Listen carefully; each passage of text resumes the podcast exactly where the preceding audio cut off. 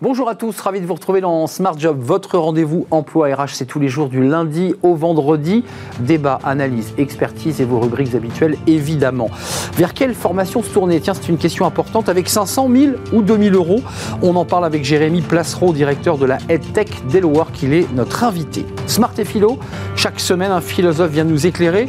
On parlera de la responsabilité. Qu'est-ce que c'est que cette responsabilité dont on parle beaucoup dans l'entreprise? Ce sera Xavier Pavie qui sera avec nous, philosophe. Le cercle RH, notre débat quotidien. L'hôpital va craquer, mais peut-être pas de la manière dont on l'imagine avec cette crise Covid, évidemment, qui met sous tension les personnels soignants. Non, un autre mal ronge l'hôpital, sa gestion des ressources humaines, infirmières, médecins, aides-soignantes quitte le navire. On en parle avec nos invités dans quelques instants. Fenêtre sur l'emploi, 2,2 milliards d'euros débloqués pour l'intelligence artificielle. C'est ce qu'avait annoncé le chef de l'État. Pour euh, quelle perspective? On fera le point avec euh, Mehdi Schwitten, cofondateur de Data Il sera notre invité à la fin de l'émission. Voilà le programme tout de suite. C'est bien dans son job.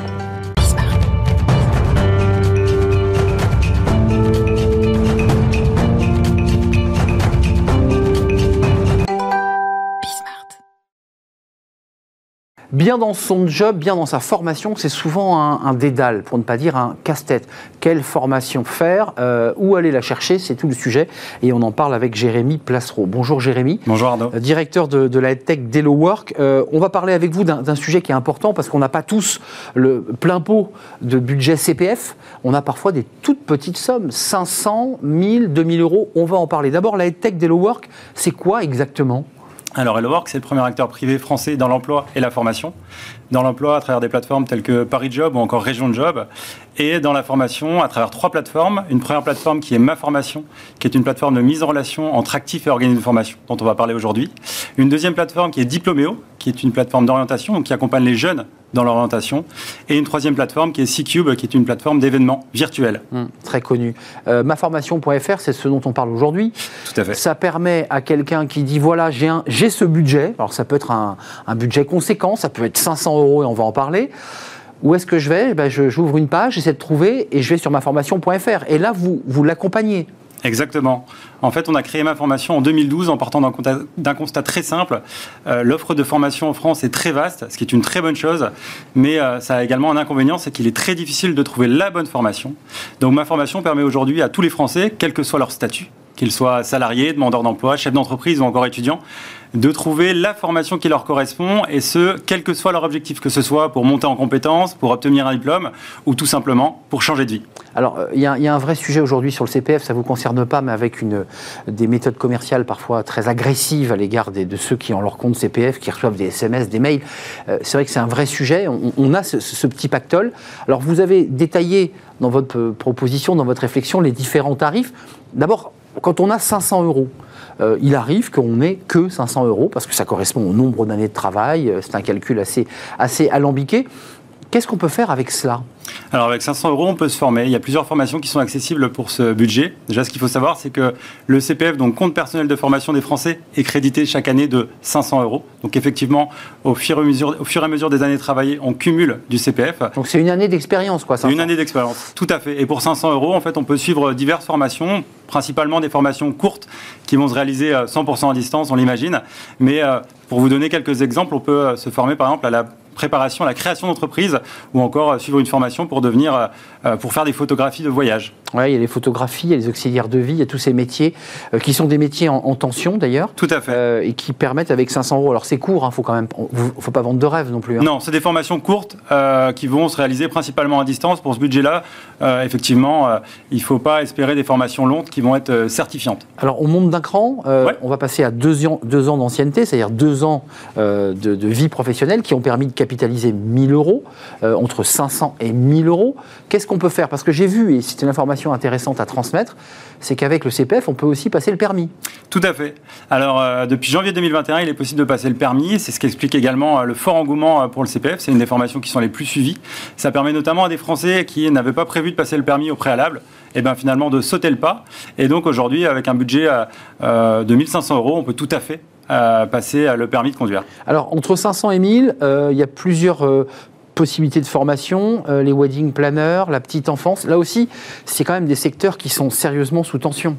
Tout à fait. Donc ça montre que les Français ne foncent pas tête baissée dans une formation, mais vont au préalable, préalable se renseigner sur les secteurs qui recrutent. Vous avez une vigilance, j'imagine, parce que vous êtes à la fois un passeur, mais j'imagine très vigilant sur la qualité des formations Oui, tout à fait. En fait, on a créé ma formation euh, en se disant que justement, il fallait faciliter euh, cette recherche de formation et donc on, souhaite donner accès euh, à des formations de qualité. Et pour ce faire, on affiche sur l'ensemble des formations qu'on propose les gages de qualité. et effectivement les avis d'utilisateurs de façon à faciliter le choix des Français. Donc ça veut dire que celui qui va choisir une formation, parce que vous voulez l'orienter en fonction de son budget, il aura, un peu comme pour une agence de voyage, des notations sur la qualité de la formation. On note les, entreprises de formation, on est bien d'accord Exactement, on permet aux utilisateurs de noter la formation qu'ils ont suivie, et donc c'est des informations qu'on référence sur ma formation pour permettre euh, aux actifs euh, et aux Français de faciliter leur choix. Alors ça, c'était pour le, budget de, ceux qui avaient entre 500 et, et 1000 euros. On a, on a pris un peu d'avance avec le permis de conduire, parce que pour avoir le permis, c'est minimum 1500 euros. Tout à fait. Il faut avoir ce. si on a 1500 sur son CPF, on passe le permis ou pas Ou c'est juste? Euh, Non, non, entre 1000 et 1500 euros, vous pouvez passer le permis. Et ce qu'il faut savoir aujourd'hui, c'est que. Code et conduite? Exactement. Et il est possible euh, d'abonder avec sa carte bancaire si on n'a pas suffisamment. Euh, donc ça, c'est quelque chose qui est possible également et que beaucoup de Français utilisent. très concrètement, maformation.fr, il y a un engouement là aujourd'hui. Vous le sentez depuis cette rentrée de septembre. On, est, on a déjà traversé un, trimestre, mais vous sentez qu'il y a une vraie voilà, une vraie volonté de se former des collaborateurs? Oui, tout à fait. Il y a un engouement qui est très fort. Il suffit de regarder les, derniers chiffres du gouvernement. En 2019, c'est 584 000 dossiers de formation qui ont été validés dans le cadre du CPF. En 2020, c'est un peu plus de 900 000. Et en 2021, c'est plus de 2 millions et l'année n'est pas terminée. Donc il y a un vrai engouement euh, qu'on constate également du côté de ma formation et qui s'explique assez facilement. Euh, tout d'abord, la démocratisation du CPF. Les Français ont de plus en plus conscience euh, qu'ils disposent d'un CPF. Mmh. Ils ont compris comment ça marchait. Ils ont compris comment ça marchait. Ils ont compris qu'ils pouvaient justement être maîtres de leur parcours de formation, ce qui n'était pas forcément le cas auparavant où on devait passer par son entreprise. La deuxième explication à cet engouement très fort pour la formation, c'est le Covid, qui a également été un accélérateur de deux façons. Première façon, c'est en finalement en contraignant les Français euh, soit en activité partielle, soit au chômage. Et donc beaucoup euh, ont profité de cette période pour se former. Et la deuxième explication, c'est euh, la digitalisation des formations, puisque qui dit Covid dit présentiel compliqué. Et les organismes de formation se sont adaptés, ont proposé des formations disponibles en, en distanciel. Et euh, les Français euh, ont adopté ce format très rapidement. Pour vous donner un chiffre, euh, avant le Covid, à peine 40% des recherches faites sur ma formation, elle en distanciel. Et depuis, c'est plus de 70% des recherches. on est bien d'accord que maformation.fr, enfin qui, appartient à, à, l'EdTech Work, vous êtes un passeur. On a compris que vous observiez, que vous notiez, mais vous, vous, faites, vous mettez en relation un demandeur et une entreprise de formation. Euh, le distanciel, ça a posé des problèmes euh, sur la qualité de la formation, parce qu'il y a quand même des formations où, il faut le dire, on a besoin euh, d'avoir la personne en face qui vienne vous s'approcher de l'écran, qui souvent sur des formations Excel, j'ai vu qu'il y avait des formations Excel. À distance, c'est parfois compliqué en fait d'avoir un suivi d'écran. Alors, il y a les deux. On va trouver des formations courtes et on va trouver des formations longues également. les organismes de formation se sont vraiment adaptés. Aujourd'hui, on peut retrouver des formations vraiment de qualité 100% euh, à distance, et ce, dans des euh, domaines euh, pour lesquels on l'imaginait très peu. Pour vous donner un exemple, il est possible aujourd'hui de suivre un, un CAP coiffeur ou un CAP mécanicien automobile 100% à distance. Donc, c'est des choses qui plaisent beaucoup aux Français et qui permettent, qui permettent de, respecter un équilibre vie pro, vie perso. Jérémy, très, très important. Mais où la caméra C'est-à-dire que le, technicien, le prof de mécanique, il a une caméra en plastron et, il filme ses mains. Comment on fait là? Tout à fait. En fait, on a des, mécanismes qui sont immersifs et qui permettent de faire exactement la même chose que si on était en présentiel, avec un nouveau format qui voit le jour de plus en plus, qui est le blended learning, learning qui permet du coup de mixer les avantages du distanciel et du présentiel. Et donc, c'est quelque chose qui est euh, très apprécié par les Français et qui permet surtout de, de se former euh, en parallèle d'un emploi.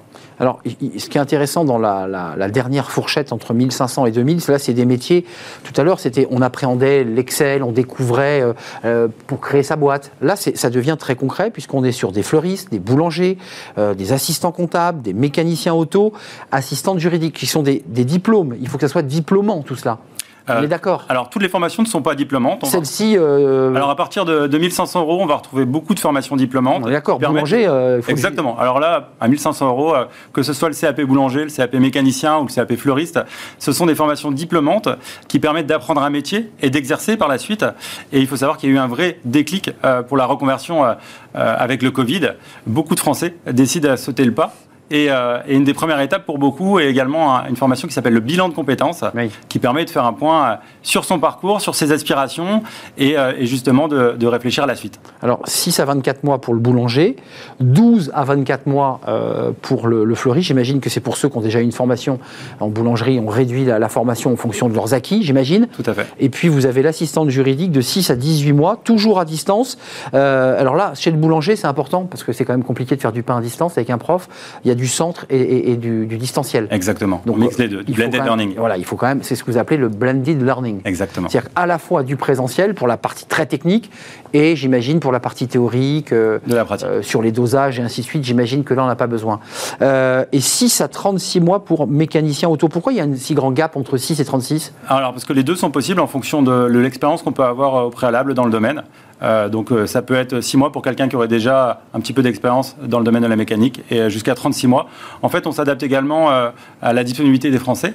Donc aujourd'hui, certains vont pouvoir se consacrer à 100% de leur temps à une formation, alors que d'autres vont vouloir prendre leur temps et donc vont le faire par exemple que le soir, ce qui explique aussi que ce soit un peu plus long. Vous avez pensé que j'insiste beaucoup sur les mécaniciens, mais j'ai bien compris comment le prof expliquait comment on changeait une plaquette de frein, mais comment l'élève en bout change la sienne? Eh ben, en fait, il va faire un examen théorique, il va pouvoir, un examen pratique, pardon. Donc, il, est chez lui, dans son garage, il faut qu'il trouve un espace pour euh, pouvoir. Euh, non, non, après, il peut se former, il peut, il peut finir la formation justement en. Non, mais c'est important parce que c'est quand même des métiers où il faut quand même manuellement sentir euh, l'objet, la vis, savoir où elle est, elle est, cachée. Donc ça oblige de la pratique. Exactement. Merci Jérémy Placereau. Vous êtes le directeur d'EdTech Delo Work parmi lesquelles, qui sont donc des plateformes hein, euh, à l'intérieur des tech, parmi lesquelles formation.fr, entre autres. C'est ce maformation.fr. Maformation.fr, vous avez raison de me reprendre sur votre marque. Maformation.fr, de 500 à 2000 euros. Tout à fait, et on en trouve également à des prix plus élevés. Mais là, on a voulu concentrer à notre étude justement sur, euh, sur cette gamme de prix. Pour ceux qui, ben, pour ceux qui ont, peu d'expérience professionnelle, et, vous nous dites, on peut quand même se former à petit budget. Merci de nous avoir euh, rendu visite. On va faire un peu de, philo maintenant. Smart philo, c'est toutes les semaines l'occasion de faire un petit pas de côté, tiens, avec un philosophe qui nous éclaire, qui nous fait regarder l'entreprise autrement. On accueille tout de suite un philosophe. Smart Philo, chaque semaine avec un philosophe. Et aujourd'hui, Xavier Pavie est avec nous. Bonjour Xavier. Bonjour. Vous êtes philosophe, professeur à l'ESSEC Business School, auteur de plusieurs ouvrages, euh, une dizaine au, total. Et aujourd'hui, on parle de la notion de responsabilité. Euh, qu'est-ce que c'est donc Responsabilité, évidemment, on connaît ce mot. Mais à travers la fenêtre d'un philosophe, ça veut dire quoi? Est-ce qu'on peut la définir, cette responsabilité? Est-ce que c'est pas un peu un mot fourre-tout, finalement? Vous avez raison, on utilise beaucoup le mot responsabilité. La question de le définir est finalement moins si évidente. On peut dire qu'il y a quatre types de responsabilités. Vous êtes responsable d'un projet, vous allez être responsable d'une personne, votre enfant par exemple, vous allez être responsable de lui, vous allez être responsable de choses que vous allez causer, exemple, un cigarettier par exemple peut causer quelque chose, et vous allez également avoir une responsabilité d'autorité. Autrement dit, un chef d'entreprise, un patron d'entreprise est responsable de ce qui s'y passe. Juridiquement d'ailleurs aussi. Hein. Absolument. Ce point-là d'ailleurs est, est tout à fait important parce que, en effet, il y a une notion de rendre compte de ses actes, qui est le latin de respondere, rendre compte de ses actes, y compris juridiquement. Ça veut dire deux choses. Ça veut dire que, avec plusieurs types de ou degrés de définition de la responsabilité, il est important de savoir lequel est-ce que moi j'ai le droit d'appliquer ou lequel m'appartient. Cette dimension-là est importante parce que ça veut dire quoi? Repérer toujours où se trouve sa propre responsabilité. Et deuxièmement, ça nécessite une forme de maturité, mhm. puisque l'enfant n'a pas, par exemple, une forme de maturité, mais c'est pas forcément lié à l'âge, la maturité de la responsabilité. Autrement dit, pour répondre à votre question de manière rapide, c'est à la fois la repérer, la responsabilité, de quoi je suis responsable, et l'assumer. Mhm. L'assumer. Parfois, on dit, bah, c'est pas de ma faute, parce qu'on l'entend souvent, c'est pas de ma faute, c'est de la faute de l'autre. C'est souvent l'autre, hein, quand même, qui est responsable, non Vous n'avez pas cette impression? La, la manière dont on appréhende sa propre responsabilité. La responsabilité, c'est l'engagement. Je suis responsable de quelque chose, donc je suis engagé. Et donc, je vais devoir rendre compte de mes actes. Donc, il est effectivement beaucoup plus simple d'avoir une forme de dilution de la responsabilité. Puisque si j'ai une dilution de la responsabilité, je me sens moins responsable, je me sens moins coupable. Donc, finalement, je me déleste de cette question de responsabilité. Euh, Xavier, ça se traduit comment, ça, cette notion de responsabilité en entreprise, avec des exemples concrets? Alors, il y a beaucoup d'exemples en entreprise qui sont intéressants. Je vais vous raconter quelques anecdotes rapides sur le sujet. Euh, un qui m'intéresse particulièrement, c'est la notion de responsabilité de l'entreprise par rapport à ceux qui font la responsabilité. Je m'explique. Microsoft, il y a quelques années, quelques mois de cela plutôt, a lancé des lunettes, vous savez, technologiques qui permettent de voir beaucoup mieux, d'avoir des informations qui nous viennent, des lunettes intelligentes globalement. Les ingénieurs de Microsoft développent ces lunettes-là, ça marche très bien. Au bout de quelques temps, le management de Microsoft vient voir ses ingénieurs et leur dit Bonne nouvelle, nous avons un supermarché de plusieurs milliards de dollars. Et c'est l'armée. Et là, les ingénieurs disent Mais nous, on ne veut pas travailler pour l'armée. Hmm. C'est pas pour ça que je suis travailler chez Microsoft. Et là, la question d'un point de vue Microsoft, c'est mais vous n'êtes pas responsable de ce que l'on va commercialiser. Hmm. Vous êtes responsable, évidemment, de développer les lunettes. Hmm. Donc Marie Curie et, la découverte de la fission nucléaire. Absolument. Et donc vous comprenez bien la question de jusqu'où va ma responsabilité pour aller toujours dans ce même sens et le voir un cran plus loin. L'Oréal a une position intéressante avec des jeunes femmes scientifiques qu'ils forment à la question de la responsabilité en disant lorsque vous êtes sur votre paillasse de laboratoire, lorsque vous développez quelque chose, jusqu'où est votre responsabilité? Est-ce qu'elle va jusqu'à la commercialisation d'un produit, par exemple? Eh bien, L'Oréal dit, bah, finalement, ces jeunes scientifiques-là, formons-les à la responsabilité parce que, justement, elles sont aussi responsables, pas simplement de ce qu'elles doivent développer comme molécule, comme type de shampoing ou autre, par exemple, mais aller beaucoup plus loin dans la responsabilité qui dépasse le cadre de leur sphère scientifique. Hmm. Autre exemple, il y a eu Volkswagen en creux. Euh, sur euh, bah, ce, qui a coûté d'ailleurs très cher aux constructeurs sur les émissions faussées d'émissions de CO2. Absolument. Bah, il y a quelqu'un qui l'a pondu, ce, logiciel. exactement. Et là, vous voyez bien la complexité parce que le patron d'entreprise dit Mais c'est pas moi. Ça se passe dans mon entreprise, mais c'est pas moi. Ça m'échappe. Ça m'échappe. Et là, vous comprenez bien qu'il y a une forme de déni de responsabilité. Je vais dire que c'est la responsabilité de quelqu'un d'autre, alors. Et je ne suis pas au courant. Et je ne suis pas au courant, alors que vous, avez, vous avez raison. La question est aussi judiciaire. Pour ne pas dire parfois, on pourrait y revenir un peu plus tard, mais également une question morale. Hmm. Est-ce que je dois rendre compte de mes actes, de ce que je dirige? Qu'est-ce qui nous rend aujourd'hui responsables en entreprise Ou pas d'ailleurs? C'est une, je l'ai dit tout à l'heure, une forme de maturité. Et c'est pas négligeable. Parce qu'on peut se réfugier parfois derrière la loi. Autrement dit, que me dit la loi Je vais respecter la loi. Hmm. Très bien. Sauf que être responsable, c'est aller au-delà de la loi. Pourquoi est-ce que c'est important? Parce que l'entreprise sait mieux que les autres. Autrement dit, par exemple, pour les, émissions de particules sur un véhicule. Les ingénieurs de, de, les ingénieurs de Volkswagen savaient mieux que les autres. Autrement dit, si l'on veut être responsable, on ne se contente pas de respecter la loi, mais puisque nous savons, l'idée est d'anticiper la loi. Et ce point-là est déterminant, parce que vous comprenez bien que peu importe la loi, je la respecte bien sûr, mais je vais faire mieux parce que je sais ce qui est important pour être responsable. Donc j'anticipe la loi, c'est une manière concrète en entreprise d'agir. Il y a un chemin pour être responsable ou il y a une méthode? Est-ce que le philosophe peut comme confier comme ça un petit, un petit document méthodologique? Oui, c'est important parce que il faut avoir des cadres. Ce n'est pas évident. Le but de la philosophie est justement d'essayer de, d'avoir des cadres qui nous permettent la réflexion. Le philosophe ne dit pas vous êtes ou pas responsable. Le philosophe pose les questions du cadre de la responsabilité. Mhm. Je respecte la loi. J'anticipe la loi. Mais aussi, quand je me pose la question de la responsabilité, que font mes fournisseurs Vous le savez, les difficultés qu'ont eu les fabricants de vêtements, par exemple, dans lesquels les sous-traitants des sous-traitants faisaient fabriquer les vêtements parfois des enfants. Donc la question des fournisseurs est importante. La question de pouvoir développer la responsabilité au sein de l'entreprise. Et puis une dernière étape, une cinquième étape, qui est plutôt celle de encourager les autres. Si je fais bien les choses, si je suis responsable, L'objectif, il est de diffuser cette responsabilité. Donc oui, il y a en effet ces cinq étapes que la philosophie propose de porter à travers le questionnement. Le questionnement, la prise de recul, ce sont les piliers fondamentaux de la philosophie. Et à ce titre-là, on peut effectivement se poser la question. L'intérêt, c'est d'avoir le matériau de l'entreprise, puisqu'il est un matériau intéressant pour se questionner. Ah, avec quand même le débat que vous souleviez, c'est-à-dire de salariés qui, euh, à un moment donné, font un pas de côté et disent, bah non, je, travaillais bien sur ce sujet, mais je ne voulais pas que l'objet de mes recherches devienne un, objet de guerre, de conflit, créant des morts. Donc il y a ce rapport-là quand même. Euh, à quel moment l'individu, le, salarié rentre en, ligne de compte? À quel moment, j'allais dire, le citoyen rentre dans le costume du salarié? Parce que c'est ça le débat qui, qui se heurte. Euh.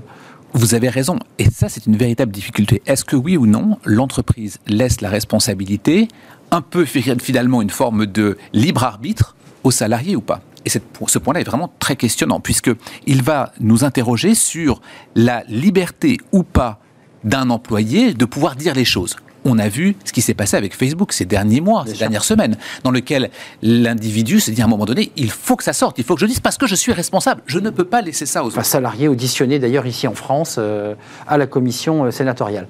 Absolument.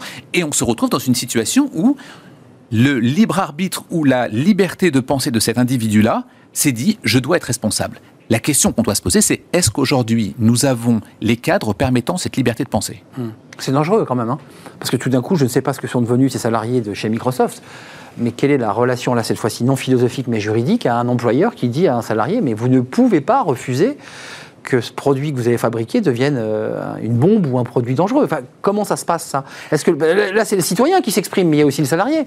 Mais vous avez raison sur votre question, mais vous voyez bien que la question que vous posez, c'est finalement quel est mon rapport au monde ou mon rapport à l'entreprise mm. Et finalement, qu'est-ce que je dois faire? À qui je suis le plus lié? Est-ce que je suis plus lié au monde à l'humanité ou est-ce que je suis plus lié à l'entreprise? Ça veut dire quoi? Ça veut dire qu'il faut s'interroger sur la formation ou pas, évidemment j'encourage la formation, ou pas à la responsabilité. Pourquoi? Parce que si vous formez la responsabilité, vous formez des individus qui vont questionner, vous allez former des individus qui vont remettre en cause, qui vont douter, qui vont être plus sceptiques, qui vont prendre du recul, mais qui d'un autre côté, comme je l'ai dit au début, qui seront également plus engagés. Autrement dit, hmm. est-ce que vous prenez le risque d'avoir plus engagé Juste équilibre, c'est ça. Exactement. Hmm. Ou alors, vous avez euh, des personnes qui vont simplement appliquer sans grande responsabilité. Donc des collaborateurs qui finalement, à l'intérieur de l'entreprise, parce qu'ils ont cet esprit de responsabilité, challenge euh, leur direction. Parce que c'est de ça dont il est question. Ils vont les challenger parce qu'ils se sentent citoyens avant de se sentir salariés. Hmm. Et à ce titre-là, votre question est évidemment très pertinente, parce qu'on doit être un citoyen ou un salarié eh bien, cette question importante que vous soulignez en disant finalement il faut séparer la vie professionnelle, la vie privée, vous savez, elle est très pernicieuse cette question. Parce que ça veut dire quoi? Ça veut dire que finalement, lorsqu'on est dans, notre vie privée, on ne pense pas à l'entreprise. Mais l'inverse est aussi vrai. Lorsque je suis dans l'entreprise, je ne pense pas à la vie privée. Hmm. Et vous vous, vous rendez compte à quel point c'est extrêmement dangereux, puisqu'on se retrouve dans une situation dans laquelle je ne pense pas à qui je suis qu'en citoyen quand je suis dans la vie privée. Une schizophrénie intenable d'ailleurs. C'est intenable. Ce qui veut dire qu'on essaye de séparer. Or, j'encourage au contraire de dire non, il peut y avoir des croisements à l'endroit de la responsabilité de qu'est-ce que je fais si j'agis comme un père, une mère de famille, si j'agis de cette manière-là, est-ce que je le fais, oui ou non? Hmm, c'est une question fondamentale que vous soulevez, en effet, à l'intérieur de nous, hein, de chacun d'entre nous. Merci Xavier. Euh, Xavier Pavie, philosophe, professeur à l'ESSEC Business School, auteur d'un certain nombre d'ouvrages.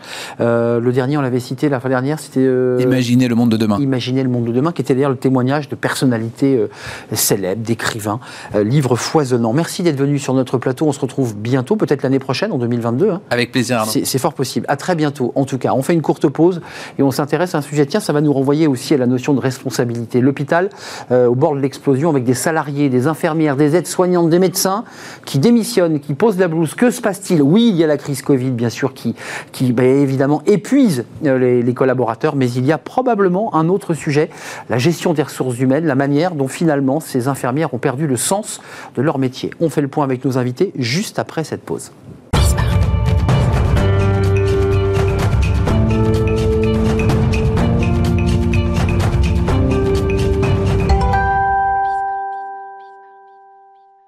Le cercle RH, notre débat quotidien, on s'intéresse à l'hôpital. Euh, on en entend beaucoup parler évidemment avec cette crise Covid. On en a beaucoup entendu parler pendant toute cette année, j'allais dire pendant presque deux ans, crise Covid, des infirmières à bout de fatigue, euh, des aides-soignantes usées, euh, parce qu'il a fallu gérer évidemment cette crise. On va s'y intéresser cette fois-ci sous l'angle des ressources humaines, de la gestion des ressources humaines. Il y a la crise Covid évidemment qui n'est pas simple, et puis il y a la réalité d'une administration parfois un peu bureaucratique. Et c'est vrai que certaines infirmières certains médecins, certaines aides-soignantes, eh bien, posent la blouse, euh, démissionnent, passent à autre chose ou veulent changer tout simplement d'horizon tout en continuant d'ailleurs à soigner puisqu'ils aiment euh, leur métier mais ne veulent plus l'exercer au sein de, l'hôpital public.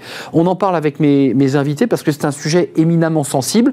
On va avoir besoin de soigner encore plus, vieillissement de la population. Il va falloir avoir des, des soignants euh, affûtés, motivés et engagés. On en parle avec Amélie Roux. Bonjour Amélie. Merci d'avoir répondu à notre invitation. Vous êtes euh, responsable du pôle RH de la Fédération hospitalière de France. Vous allez nous l'expliquer. Hein. Vous n'êtes pas l'administration qui chapote les hôpitaux, on est bien d'accord. Vous n'êtes pas l'ARS. Hein. Vous n'êtes pas là pour euh, dispatcher le nombre de lits dans les hôpitaux. Et vous nous parlerez évidemment de, de ce que vous faites très concrètement, de ce que vous vivez. Puis je précise quand même que c'est important dans le débat. Vous avez été RH, directrice des ressources humaines dans un hôpital. Oui. Donc vous connaissez parfaitement euh, cette problématique. Thomas Gendron, merci euh, d'être avec nous. Euh, vous êtes le CEO de Medelze. Medels. Medels Ouais. Oui, la fois dernière, j'avais déjà écorché le nom de votre entreprise, Medels. Vous l'avez créé il y a 5 ans. Et il y a 5 ans, vous vous êtes dit, tiens, il n'y a pas de plateforme qui, qui mette en relation finalement ces soignants, tous les soignants d'ailleurs, hein, médecins. Particulièrement les libéraux. Les libéraux. et votre métier, votre boulot, vous, c'est bah, de les redispatcher quoi Dans l'intérim, dans d'autres fonctions? C'est plutôt de permettre justement à des professionnels de santé libéraux d'être mis en relation avec des établissements de santé, hôpitaux, cliniques, EHPAD, pour des missions euh, à la journée, du coup en renfort. C'est les pompiers. C'est les pompiers qui viennent suppléer aux problèmes d'effectifs dans les hôpitaux. Oui, oui, euh, en partie. En partie. Et vous constatez, euh, vous l'aviez déjà dit sur le plateau précédemment, mais ça permet d'introduire notre débat, mmh. vous avez quand même constaté une fuite des talents, une fuite des cerveaux de l'hôpital. Il y, a eu, euh, il y a eu en effet une, fuite euh, des soignants, euh, particulièrement des infirmiers, qui ont eu envie de pouvoir avoir une nouvelle, une nouvelle expérience. Il y a des études qui ont été menées comme quoi il y, en a, il y a 40% des infirmiers qui aimeraient avoir un, changement de, un changement de poste ou un changement de carrière. Après, euh, concrètement, dans les faits, euh, il y a eu beaucoup moins que 40% qui. qui beaucoup l'ont voulu et très peu sont passés à l'acte. Mais peu, peu sont passés à l'acte. On verra un peu sur des euh, visions plus moyen terme, long terme, est-ce que ça va avoir un impact plus, plus fort mais par contre, ce qui est sûr, c'est que ils veulent faire cela pour pouvoir avoir plus d'indépendance, plus d'autonomie, pouvoir toujours avoir une meilleure relation avec le patient et avec aussi leurs confrères. Et donc s'installer en libéral. Et, et, après, par contre, ils veulent toujours exercer en libéral, mais toujours garder aussi un pied dans la structure hospitalière, parce que c'est quelque chose qu'ils aiment. Ils adorent travailler à l'hôpital et, euh, pouvoir effectuer des, euh, des missions là-bas. Et puis nous sommes avec Roland Sicard, il est avec nous en, visio, comme on dit. Bonjour euh, Roland Sicard, merci d'avoir répondu à notre euh, invitation. Vous êtes directeur de l'Institut de cancérologie Sainte-Catherine, c'est à Avignon. Euh, c'est l'hôpital public, c'est la, partie privée. on a le public sur le plateau et vous nous parlerez aussi de cette réalité de parfois devoir déprogrammer des, soins, de devoir réorganiser finalement son, service, ses services, parce qu'il bah, faut répondre à la fois aux besoins et parfois vous manquez d'effectifs euh, Amélie Roux, d'abord une première question sur euh, la Fédération hospitalière de France. Est-ce que vous, à travers vos chiffres, vous constatez euh, une pénurie de, salariés, aides-soignantes, infirmiers, infirmières et de médecins? Est-ce que vous le constatez depuis, j'allais dire depuis deux ans, depuis le début de cette crise Covid? Alors, ce qu'on constate en tout cas à la Fédération hospitalière de France, c'est qu'il y a des difficultés d'attractivité de l'hôpital public. C'est-à-dire que on manque de professionnels, on a du mal à attirer des professionnels de santé. Ça ne veut pas dire qu'on a une pénurie au sens où on n'aurait pas de professionnels dans nos établissements. Évidemment, vous rassurez, il y en a, bien sûr. Il y en a même beaucoup. Il y a 1 million 200 000 professionnels qui travaillent dans la fonction publique hospitalière.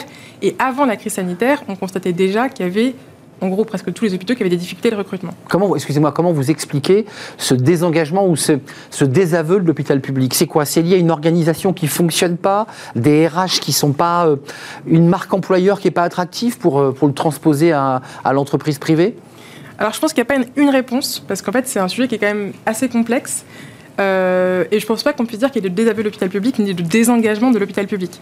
Au contraire, je dirais que les professionnels de santé, depuis deux ans, ils ont montré leur extrême engagement Ça, et leur grande réactivité euh, dans une crise sanitaire qui est quand même très difficile et qui n'est toujours pas finie. Mhm. Par contre, euh, ce qui est certain, c'est, ça a été déjà évoqué, en fait, il y a des évolutions sociétales sur les attentes des mhm. professionnels en général et dans la santé comme ailleurs, en termes de mixité d'exercice, par exemple, en termes de... On vient de l'entendre, un peu de libéral, un peu de public. Par exemple ou euh, même les, les, contraintes qui sont liées euh, aux suggestions particulières de travail à l'hôpital public, les horaires par exemple de travail, Bien sûr. Euh, travailler le week-end, travailler la nuit. travailler pour Noël, travailler pendant les jours fériés. Donc ça, le Covid, vous direz, comme pour beaucoup de phénomènes d'entreprise et, et d'invités qui viennent chez nous, le Covid a accéléré une prise de conscience. En un mot, j'aimerais bien profiter de ma famille. En un mot, j'aimerais bien avoir mes week-ends. Donc ça, ça modifie le rapport au travail. Certainement. Et puis, euh, c'est vrai que pendant la crise sanitaire, il y a eu beaucoup de professions en dehors du secteur de la santé où il y a eu une modification très euh, significative de l'organisation du travail. Et en fait, la santé, comme elle a été euh, un secteur extrêmement mobilisé, il n'y a pas eu exactement les mêmes modifications, mais il y a forcément une porosité entre ce qui se passe ailleurs et ce qui se passe chez nous. Et certainement que ça eu quelques effets de bascule chez certaines personnes qui se posaient la question est-ce que je veux continuer à travailler à l'hôpital? Bah, Peut-être que après euh, deux ans de crise, c'est un peu plus difficile de rester. Juste un mot, parce que je vais donner la, parole à Roland Sicard et Thomas Gendron. Euh, juste un mot sur cette notion de la bureaucratie. C'est quelque chose qui revient beaucoup lorsque vous sondez. On a eu encore tout récemment une infirmière qui a monté son entreprise mhm. pour faire des bilans de compétences d'infirmière et elle nous racontait ici qu'il y avait une forme de bureaucratie, que finalement l'idée de l'hôpital c'était une gestion de lit un peu comme un, service hôtelier et qu'on n'était plus dans l'humain. Est-ce que ça vous dites effectivement on a un peu bureaucratisé le système? Alors, les établissements de santé, c'est quand même des grosses structures. Ben oui, des, par nature. Des grosses machines. des grosses machines. Comme vous dites, en fait, il y a beaucoup de professionnels qui travaillent. Euh, c'est pas si simple à, à, organiser. Après, je veux quand même démonter une idée reçue qui est qu'il y aurait euh, beaucoup d'administratifs qui travaillent à l'hôpital public, par exemple, on est plutôt à moins de 10%, autour de 10%. C'est ce qu'on entend aussi, c'est vrai que... C'est plutôt moins que dans le secteur privé, donc c'est pas si simple que ça. Mais ce qui est certain, c'est qu'en fait, ce sont les services administratifs, les services logistiques et techniques, quand ils fonctionnent bien, et ça c'est un point important, quand ils sont compétents, efficaces, qui rendent la vie plus facile au quotidien des professionnels de santé, et donc ils sont à la fois indispensables et il faut les rendre plus efficaces. On est d'accord. Roland Sicard et, Thomas Gendron, mais côté euh, secteur privé, ça se passe comment chez vous? Comment vous avez traversé euh, à la fois cette crise Covid? Comment vous, vous, vivez, je dirais, vos, ressources humaines, euh, pénuriques ou pas? Est-ce que vous dites, après tout, le privé a une marque employeur, une attractivité plus forte? Oui, alors je n'irai pas jusqu'à dire qu'il y a une compétition ou du moins une dichotomie entre le privé et le public. Euh, moi, mon établissement que je préside est un établissement de service public hospitalier, associatif, à but non lucratif. Donc effectivement, on gère euh, nos personnels avec des contrats privés, mais on fonctionne comme si on était à l'hôpital public, euh, de par notre éthique et notre modalité de gouvernance. Alors, euh, il y, a une pénurie euh, de, personnel, hein, plus qu'un problème d'attractivité. Hein, en fait, même des établissements euh, tels que le, le, mien dans le territoire de santé où je suis, qui est le pôle d'excellence en cancérologie, qui n'avait jamais de difficultés de recrutement, depuis deux ans, on voit que ces difficultés de recrutement deviennent de plus en plus euh, importantes, voire chroniques.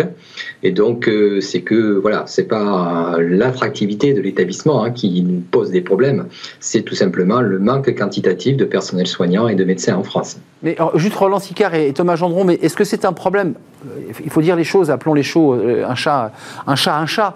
Est-ce qu'il y a un problème de niveau de salaire? Est-ce qu'il y a un problème d'attractivité, tout simplement parce que certains collaborateurs, collaboratrices vous disent voilà, pour l'effort que je fournis, pour le travail que je vais faire, c'est parfois en 2-8, la nuit, les week-ends, j'ai le sentiment à la fois que je suis pas reconnu et pas assez rémunéré. Le travail de soignant est un travail pénible avec beaucoup de suggestions. Hein. Il faut travailler les nuits, les samedis, les dimanches. Donc c'est un travail qui mérite effectivement une bonne reconnaissance de, rémunération. Et les efforts qui ont été faits, notamment dans le Ségur 2, sont, les bienvenus. Il faut probablement continuer dans ce sens-là. Euh, mais c'est surtout le problème euh, d'absence, et d'insuffisance de, formation de personnel soignant et personnel médical. On le voit au concours d'entrée d'école d'infirmières ou d'école de médecins, il y a toujours beaucoup plus de candidats que de postes euh, accessibles à l'école. Et donc, ce c'est pas les vocations qui nous manquent, hein, c'est surtout le nombre et notre capacité en France à produire des soignants et des médecins qui vont rentrer sur le marché du travail. Mm. C'est un paradoxe, hein, ce que vous nous dites, parce que vous dites qu'il y a une pénurie, et en même, en même temps, il y a un effet d'entonnoir qui fait qu'il y a beaucoup de gens, puis on n'arrive pas à les dispatcher. Et paradoxalement, il y a une pénurie. Euh, Thomas Gendron, vous, vous êtes cette plateforme hein, qui mm. mettait en relation, on a compris. Euh, qu'est-ce que vous êtes dit empiriquement? Vous êtes dit, après tout, vous étiez parti de ce principe-là, il y a cinq ans, qu'il y aurait un essoufflement, qu'il y a un essoufflement de cette profession et qu'elle aspire à autre chose? Je ne sais pas d'ailleurs si vous travaillez euh, avec le, centre de cancérologie de euh, Sainte-Catherine. Euh, bah, c'est l'occasion de vous rencontrer d'ailleurs. Mais comment ça se passe? C'était quoi l'idée empirique que vous aviez il y a cinq ans? En fait, il y, avait, il y avait vraiment cette difficulté de collaboration entre les libéraux et les établissements de santé qui clairement n'existait pas il y a 5 ans, ou existait très peu. une personne en libéral qui souhaite travailler en renfort pour un hôpital, il doit le faire via un CDD, donc avec euh, des lourdeurs administratives importantes et, d'autres complexités. Et donc nous, on a, vraiment eu, euh, vu pendant la période Covid qu'il y a eu une mobilisation, on a parlé tout à l'heure, énorme de la part des soignants. Euh, sur la première vague, les libéraux étaient peu sollicités et avaient même en plus contrat euh, de manière assez contradictoire, avaient une baisse de leur chiffre d'affaires, euh, puisqu'il y avait moins de monde qui venait les voir euh, dans leurs établissements, enfin dans leur cabinet, pour peur d'attraper le Covid, alors que d'un autre côté, on avait besoin d'eux en renfort dans les établissements de santé. Ils auraient pu être ailleurs, Ils auraient pu être ailleurs. Sur la deuxième vague, les choses ont complètement changé, avec des aides assez importantes, justement, mobilisation forte de l'État là-dessus, pour pouvoir aider la mobilisation des libéraux auprès des EHPAD, des cliniques et autres structures. Et là, ça a vraiment changé les choses. Et là, c'est en train de, du coup, vraiment s'améliorer euh, dans le bon sens du terme. Hum. Euh, Amélie Roux, ce chiffre, 10% euh, de taux d'absentéisme dans les hôpitaux et établissements médicaux sociaux publics, c'est quand même un chiffre assez important. je vous pose la question de manière directe. C'est vrai qu'on parle de l'entreprise hôpital public, c'est-à-dire avec ses RH, sa gestion, ses plannings, ses horaires, comme une entreprise. Mais en bout de chaîne, il y a quand même des malades. Est-ce que la qualité des soins aujourd'hui est mise en péril? Lié justement à cette difficulté pénurique d'opérer, euh, d'avoir tout le monde autour de la, de, la salle euh, lorsqu'il y a une opération, parce que parfois il manque l'anesthésiste, parfois il n'y a pas le chirurgien, parfois l'infirmière n'est pas là, ce qui fait qu'on ne peut pas opérer la personne. Alors, moi, le terme entreprise hôpital, j'ai un peu de, pour l'hôpital public, j'ai un peu de mal. Vous n'y arrivez pas Je n'y arrive pas. Et pourtant, euh, c'est comme une entreprise, non? Euh, non, c'est parce qu'il y a une production de soins, ça je l'entends tout à fait, mais après la notion d'hôpital d'entreprise, c'est quand même une notion qui est très Pour vous, ça doit rester un service public. C'est un service public et c'est vraiment fondamental. Et d'ailleurs, pendant la crise sanitaire, c'est cette dimension de service public, et d'ailleurs c'était dit par euh, l'établissement de cancérologie de Sainte-Catherine, en fait c'est aussi ça, c'est une valeur fondamentale qui a mobilisé l'ensemble de la population. J'entends, mais à ma question, est-ce que la qualité des soins est impactée, on l'entend, on l'a lu, parce que euh, il n'y a pas le personnel au bon endroit, au bon moment alors, la qualité des soins, non. La question, c'est est-ce qu'il y a des soins qui sont reportés à cause de difficultés euh, de pénurie oui. de professionnels? Oui, très clairement. Quand on déprogramme, quand on parle de déprogrammation, c'est ça dont on parle. Ça veut dire qu'on reporte des interventions euh, non urgentes, mais enfin, c'est toujours urgent au bout d'un moment. Ça veut dire qu'on est obligé de reporter des soins parce que, dans les circonstances, l'afflux de patients euh, conduit à, bah, réorganiser les soins et on n'arrive pas à faire face à l'afflux de tous les patients en, par rapport à ceux qui étaient déjà présents. Mais ce que disait euh, Monsieur Sicard. Monsieur Sicard est vraiment un point très important.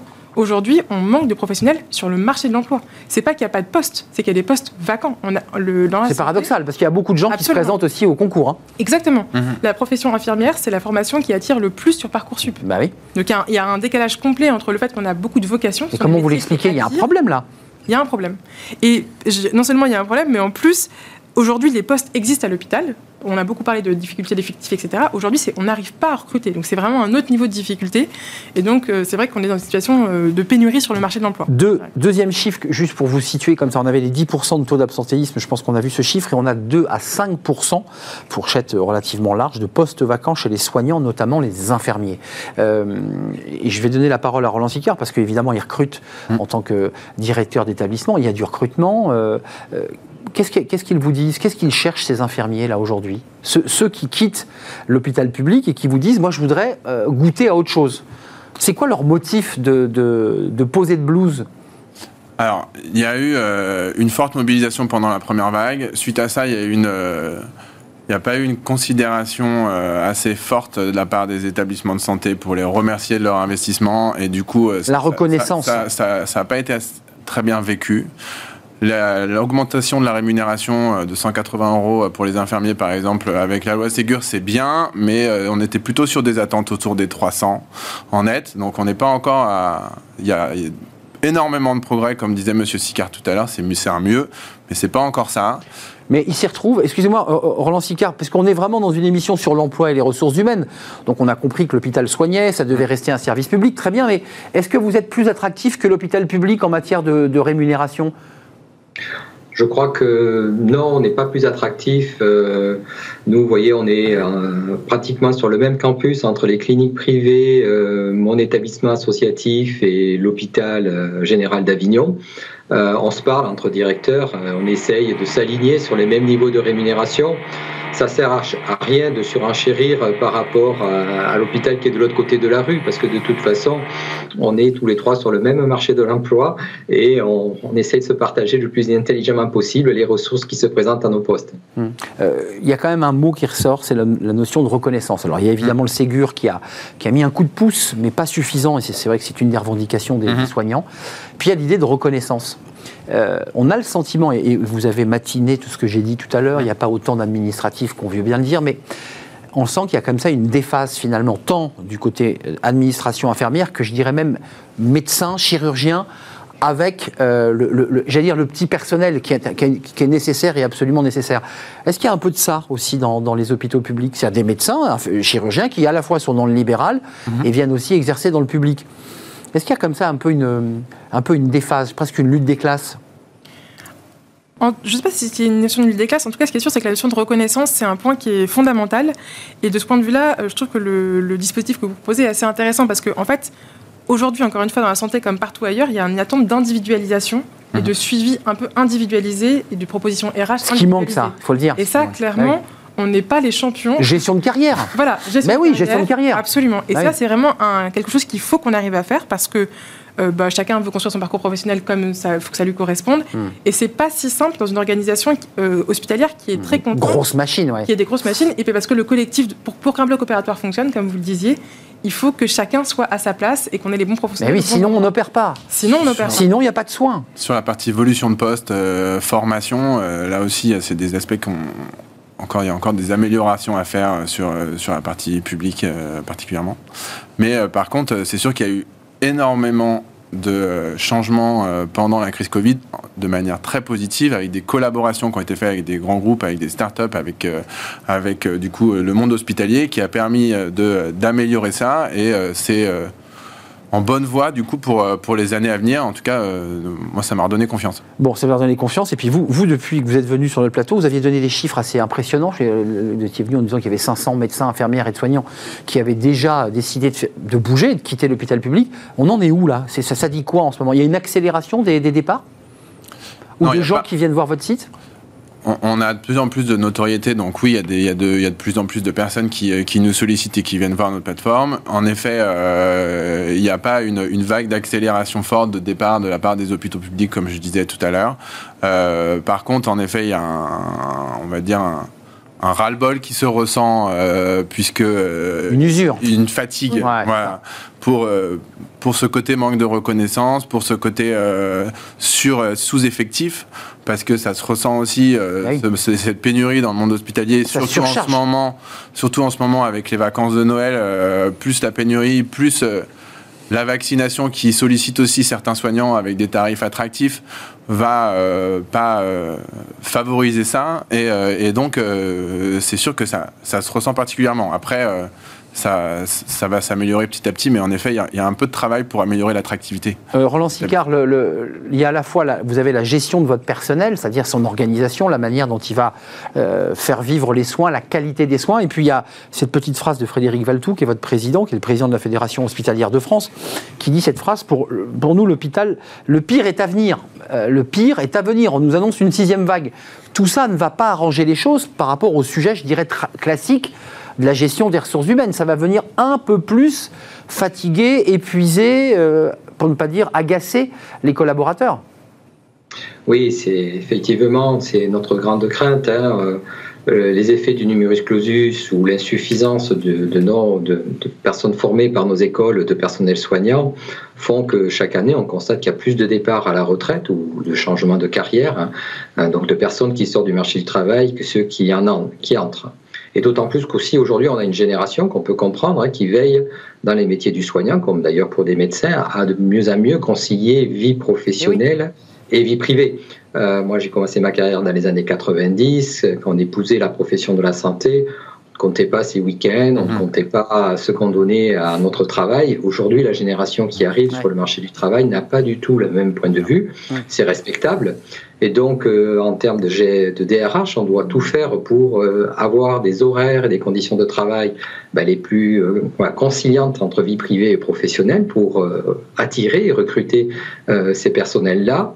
Mais toujours est-il que voilà, le médecin qui fait 70 heures par semaine ou l'infirmière qui accepte toutes les semaines de travailler 50 heures avec des heures supplémentaires, on en a plus sur le marché du travail.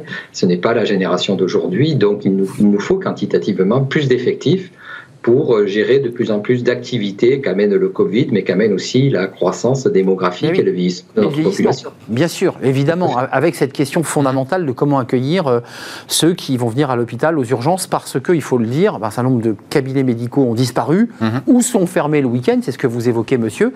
Et c'est très intéressant, je le transpose à des débats que nous avons faits sur la restauration, et les patrons des, des mhm. grandes fédérations de restaurants disent la même chose. Ils disent auparavant, on rentrait dans un métier de passion qui était de servir le client le week-end. Aujourd'hui, on n'a plus de gens qui veulent venir travailler le week-end. Ça, c'est une problématique que vous avez. Comment on, règle cette, problématique? Comment on la gère? De salariés qui ont évolué, qui disent euh, je veux aussi euh, asseoir euh, ma, vie, ma vie personnelle, ma vie privée bah, c'est pas facile. C'est un casse-tête. C'est un casse-tête, mais après, c'est ce que je disais, il faut qu'on l'entende. C'est-à-dire qu'on a, et comme le disait M. Sicard, en fait, on n'a pas le choix. Il faut qu'on arrive à faire aussi en tenant compte de ces nouvelles aspirations qui sont par ailleurs tout à fait justes. C'est une réalité, hein, vous confirmez. Ah oui, je confirme. C'est voilà, il y a. Et euh, elles aiment leur métier, mais elles aiment leur vie privée. Absolument. Voilà. Il y a la vocation, la dimension, euh, l'intérêt pour le métier reste, c'est sûr. Et ce sont des métiers qu'on choisit. C'est des métiers, euh, voilà, de de cœur, des métiers passion, mm. mais euh, ça ne fait pas au détriment de la vie privée, et donc il y a un enjeu de conciliation entre les deux. Et ce qui est intéressant, c'est que nous, ça, doit nous forcer à réfléchir à d'autres organisations. Alors, on ne va pas supprimer la continuité des soins. Et de toute façon, faut être euh, très. Je pense que quand on fait euh, une formation pour être infirmière, on sait qu'on va être amené à travailler la nuit, le week-end, etc. On vous y prépare pendant la formation. Voilà. Ce qui est difficile à accepter, c'est quand c'est trop fréquent c'est quand on doit euh, désorganiser vos congés, c'est quand on doit hmm. vous rappeler sur vos. C'est ça le problème. Et c'est là où on doit être meilleur. Hmm. Vraiment. On vous dit, tiens, la semaine que tu avais pris à Noël, tu pourras pas parce qu'il faut venir en soutien euh, de collègues qui ne sont pas là. C'est ça la réalité. Pour comparer avec le libéral, du coup, euh, c'est moins le cas avec du coup ces soignants libéraux puisque c'est leur structure. Ah oui. Ils la gèrent. Leur cabinet qui gère selon leur planning. à partir du moment où c'est à soi, on accepte de faire beaucoup plus d'heures, euh, puisque déjà il y a de la rémunération qui est en conséquence, et, euh, et qu'on l'a décidé aussi. Et donc, euh, nous, euh, il y en a qui travaillent 5, 6 jours, 7 jours sur 7, euh, jour et nuit. Parce que c'est pour eux. Et qui sont fortement, Parce qu'ils sont entrepreneurs. qui sont fortement investis à faire. oui, mais ils vont, aller, ils vont aller travailler dans des établissements de santé, des gardes, des astreintes. oui, en respectant toutes les, règles, les règles de structure derrière. Mais, mais psychologiquement, c'est sûr que c'est, c'est pas, on n'a pas la même façon de, de, percevoir les choses. Roland Sicard, je ne sais pas si vous les avez croisés, c'est ces collaborateurs qui auparavant étaient intégrés comme salariés, puis qui décident de devenir, je mets des guillemets, mais un peu mercenaires, c'est-à-dire ils vivent leur vie, ils organisent leur temps, et finalement ils ont une forme d'efficacité supplémentaire parce qu'ils s'investissent pendant la période où ils travaillent, puis ensuite ils peuvent s'arrêter, j'imagine, souffler un peu. Est-ce que c'est ça peut-être le nouveau modèle RH euh, euh, de, l'hôpital? Pas des salariés intégrés, euh, je dirais fonctionnaires, mais qui vivent un peu comme ça alors, c'est, ça peut être effectivement une solution, mais c'est une solution qui touche très vite ses limites parce que euh, sur certains emplois, euh, on a besoin de, professionnels hyper spécialisés. Et c'est le pendant de la médecine et aujourd'hui de la santé hein, qui est de plus en plus spécialisé. Donc, par exemple, une infirmière qui n'a pas l'habitude de la cancérologie, qui ne sait pas ce qu'est une stomie, qui, sur certains gestes très techniques, voilà, n'a pas de l'expérience, elle ne peut pas rentrer comme ça dans n'importe quel service et être immédiatement opérationnel. Donc il y a, aussi ces limites-là hein, où on a besoin bah, de périodes d'apprentissage et de périodes d'intégration dans une unité ou une équipe pour la performance et la qualité. Donc pas d'intérim possible puisque c'est un peu cette question, pas de, de petite parenthèse parce que là il faut se spécialiser en cancérologie et connaître le métier, connaître évidemment les pathologies. Un dernier mot, euh, euh, Amélie. Oui, juste pour rebondir, il y a aussi besoin de collectifs. Et en fait, les, services hospitaliers, ils peuvent intégrer euh, un remplaçant, deux mmh. remplaçants, un soignant qui vient en intérim. Ils peuvent pas, ça peut pas être que des intérimaires parce qu'une équipe, elle a besoin de fonctionner comme un collectif. Mmh. Et c'est vraiment un des, avec des, piliers de l'hôpital public. C'est sûr qu'il faut un, C'est sûr qu'il faut, il faut un socle, mais après, par contre, sur sur des renforts et des, euh, des aides euh, sur, sur, sur, des pénuries ou même sur des, voilà, des difficultés de recrutement sur des moments clés, en effet, ça peut vraiment aider d'arriver en soutien. Bien sûr, un appui. Et, et d'avoir un appui si aussi sur des fermetures, pour éviter des fermetures de services, pour éviter tout ce genre de choses. C'est vraiment assez important. il y a de la compétence parmi ceux qui viennent et, sur la et moi, et bien sûr, nous, on a des compétences. On a des personnes qui ont vraiment ces compétences aussi en cardiologie. On a des personnes qui ont des compétences en anesthésie, en service de bloc, et qui, ont pu déjà faire ça au préalable dans des hôpitaux, des cliniques, et qui ont, ont fait une reconversion. Hmm. Donc, en effet, ça peut nécessiter un jour ou deux de formation, peut-être pour, pour une remise à pied, si besoin, et que si ça fait quelques années qu'ils ne l'ont pas fait. Mais, mais normalement, après cela, il n'y a aucun problème. Merci à vous trois de nous avoir éclairé sur le, je dirais l'intérieur, la, salle des machines de l'hôpital public et, du secteur privé aussi. Merci euh, Amélie Roux, euh, responsable du, pôle RH euh, de la Fédération hospitalière de France et tous les hôpitaux de, France, on est bien d'accord Tous les hôpitaux publics. Public, hein, public. Et, établissements aussi de maisons de retraite, si j'ai bien, si j'ai bien compris. Merci à Thomas Gendron de nous avoir rejoint, d'être revenu sur le plateau, ça veut dire que vous aviez apprécié. CEO de Medels, plateforme créée il y a 5 ans. Vous avez vu, je l'ai bien dit. La prochaine fois, je vais dire encore mieux. Merci euh, à Roland Sicard d'avoir partagé ce moment avec nous. Je vous laisse retourner ben, à, vos, à, vos, occupations de directeur. Euh, directeur de l'Institut de cancérologie Sainte-Catherine, c'est à Avignon. Euh, c'est une association, vous nous l'avez dit, à but non lucratif. Et j'imagine que vous avez beaucoup de, travail. Merci à vous trois. On termine notre émission en parlant d'intelligence artificielle. Alors peut-être pas dans la médecine, encore que, on parle beaucoup d'IA dans la médecine. Le gouvernement a décidé d'investir plusieurs milliards d'euros sur ce secteur. Mais quelle est la perspective? On en parle avec notre invité.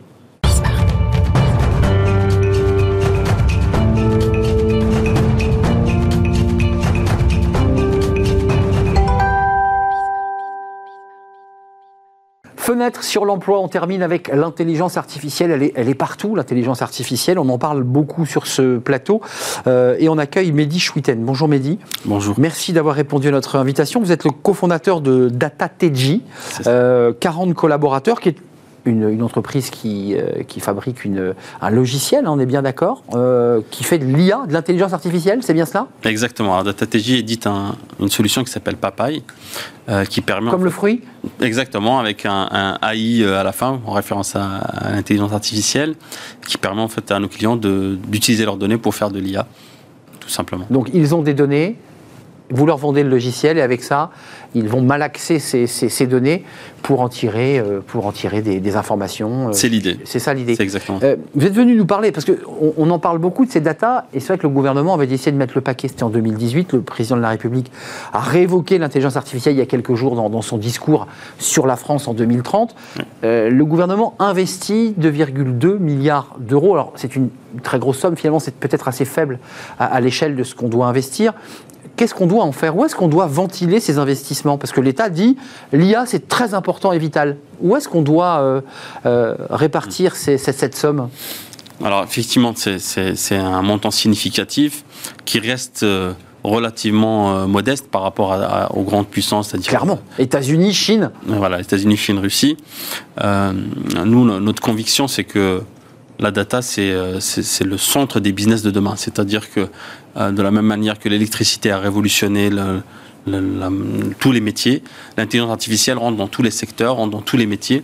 Donc ça va. Euh, euh, aujourd'hui, on a déjà des clients dans les transports, dans les stationnements, dans les dans l'énergie, dans la finance. Donc ça fait que tous les secteurs sont concernés et forcément parmi ces secteurs, il y a des secteurs stratégiques. Donc avoir des solutions d'intelligence artificielle qui soient euh, local, donc made in France, et qui soit utilisé par les, groupes français. Et compétitif. Exactement. Oui, parce qu'il y a quand même une, c'est une guerre, hein, une guerre économique. Hein. Exactement, c'est une guerre économique. Vous, nous dites, et, je trouve qu'on ne le dit pas assez sur, sur ce plateau, que la, data, c'est l'or noir de demain. Oui. Quand il n'y aura plus de pétrole, on aura des data. Alors effectivement, la data, c'est la matière première. Sans data, on peut rien faire. Mais une fois qu'on a de la data, la manière dont on interprète ces données pour faire des algorithmes d'intelligence artificielle, c'est ça qui génère finalement la valeur qui est contenue dans la data. Qu'est-ce qui, qui, ne va pas? J'ai lu, et, vous le dites vous-même d'ailleurs, qu'il y a des difficultés de formation, d'abord de formation initiale et de recrutement. Vous aussi, vous êtes dans un secteur où vous peinez à recruter, je dirais, les, talents? Alors, c'est un secteur qui peine à recruter, ça c'est une certitude. Pourquoi? Parce que la formation initiale ne vous apporte pas les, les, compétences? Qu'est-ce qui se passe? Nous, on est un tout petit peu préservé en tant que start-up qui sommes à 100% data scientist et dans l'IA, etc. Donc, on a un peu, on bénéficie de cette hype euh, du fait qu'on soit des purs players du, secteur. Mais en revanche, il y a des data scientists qui sont nécessaires dans plein de secteurs différents. Et c'est là où, où, où, ça pêche. Alors nous aussi, on a des volumes de, de recrutement qui sont modestes. Hein. On recrute une douzaine de personnes à court terme. Donc on est loin des grands groupes euh, bien sûr, bien sûr. Voilà, qui recrutent des, centaines et des milliers de personnes. Euh, donc effectivement, il y, a un, il y, a un, sujet sur la formation initiale. Je ne dirais pas qu'il y a un problème parce que de plus en plus d'écoles et d'universités s'y mettent. C'est ça. Euh, mais voilà, ça, ça, met du temps à se mettre en place. Euh, ça met aussi du temps à, à prendre forme sous, euh, sous un, un, jour un peu plus concret et moins, moins subjectif. Ouais, je suis d'accord. Euh, donc il faut que les gens maîtrisent réellement euh, comment on fabrique de l'IA euh, qui fonctionne et pas simplement faire de la philosophie. De la philosophie, parce qu'on fait beaucoup de philo sur l'IA. Oui. Et vous êtes dans le concret, vous Nous, tout à fait. Bah oui, vous amenez à un client une solution. Exactement. Euh, vous avez la formation, vous dites ça va de mieux en mieux, et puis il y a quand même une guerre des talents, parce que vous dites nous on recrute 12 Oui. face à des entreprises euh, françaises, indiennes, euh, chinoises, Oui. qui recrutent des milliers de personnes. Comment on fait là? Comment on fait quand on est une petite start-up qui cartonne pour donner envie bah, à un talent de venir vous accompagner? Alors, euh, aujourd'hui, un data scientist ou les gens de la tech en général qui, qui sont compétents euh, n'ont pas de mal à, à, trouver un emploi. Donc, il y a un sujet, euh, un vrai sujet sur le projet en lui-même. Donc, qu'est-ce qu'on qu'est-ce veut réaliser ensemble? Quel est l'objectif qu'on veut atteindre? Est-ce qu'on veut être un entre guillemets, les titiller des Facebook, des Google sur leur propre terrain? Donc ça, c'est la mission qu'on qu se donne et donc ça, attire euh, un certain nombre de talents. Euh, il y a bien sûr un sujet de, rémunération. Euh, la rémunération au sein d'une startup, ça rivalise pas avec un Google ou un Facebook, mais on a d'autres modes de rémunération qui sont par exemple des stock options, euh, qui sont bien sûr beaucoup plus significatifs dans le cadre d'une startup que dans un, dans un grand groupe. Ouais. Donc là, aujourd'hui, pour, euh, pour, pour, nous résumer, vous êtes à la recherche de 12 collaborateurs, là? C'est ça. Euh, c'est quoi les personnes que vous recherchez pour gérer votre data? Parce que c'est votre mmh. matière première, et votre client vous dit, moi, avec ces data, je voudrais en faire quoi D'ailleurs, qu'est-ce qu'on en fait de ces data alors, Comment il les transforme? Parce qu'après tout, le pétrole, on a compris, hein, on, mmh. on, le raffine et puis ça devient de l'essence. Mais cette data, qu'est-ce qu'elle devient? Alors, il y, y, a deux sujets. Le premier sujet, c'est la, la, récupération de la data en temps réel. Mmh. Récupérer des données. Euh, une donnée a une certaine valeur à un instant T. Une heure plus tard ou un jour plus tard, elle n'a plus la même valeur. Euh, un cours de bourse, par exemple, euh, c'est quelque chose qu'il faut exploiter très rapidement. Euh, donc, toutes les données ont cette cette notion temporelle qui est qui volatilité de voilà. temporalité. Voilà. Et ensuite, une fois qu'on a récupéré des données euh, au bon moment, on en fait tout un tas de choses. Par exemple, euh, des prédictions, par exemple de la segmentation, par exemple anticiper euh, tel ou tel événement et par exemple anticiper une panne sur un train. Euh, on, on, travaille sur, avec la SNCF sur des sujets de, de maintenance euh, prédictive. On travaille avec les tribunaux de commerce sur euh, la prédiction de, de, de défaillance d'entreprise ou de difficultés financières d'entreprise. Grâce à des datas, grâce à des, des, volumes de données, vous pouvez prédire un, un, le pourcentage de, de défaillance. Exactement. Ça, c'est très concret. Oui. Et c'est passionnant. Et ça, c'est concret. Ça veut dire que votre logiciel, enfin votre solution, est, actuellement utilisée par des tribunaux de commerce. Exactement.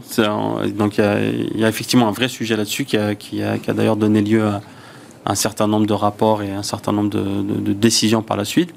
Euh, mais effectivement, nous, ce qu'on ce qu'on fait, c'est exactement ça, et prendre des sujets concrets, euh, utiliser notre plateforme pour les traiter. Très concrètement, merci de nous avoir rendu visite. Vous reviendrez peut-être nous parler de ces sujets concrets, parce que là, j'ai enfin compris à quoi étaient utilisées les, les datas et quelles étaient leurs applications concrètes de ces datas, parce que c'est vrai qu'on philosophe peut-être un peu trop sur euh, l'intelligence artificielle. Merci, euh, Mehdi Chouiten, cofondateur de Data Teji, euh, start-up de 40 collaborateurs, bientôt 52, parce que vous en recrutez 12. C'est terminé. Merci à vous. Merci de nous avoir euh, suivis. Merci de votre fidélité euh, à l'antenne, sur les réseaux sociaux. Merci à, à toute l'équipe, à Romain Luc à la réalisation. Merci à Saïd pour le son. Merci à Fanny Griesmer et à Margot Ruot qui m'accompagne. C'était un vrai plaisir. Je serai là euh, demain, si tout va bien. Bye bye.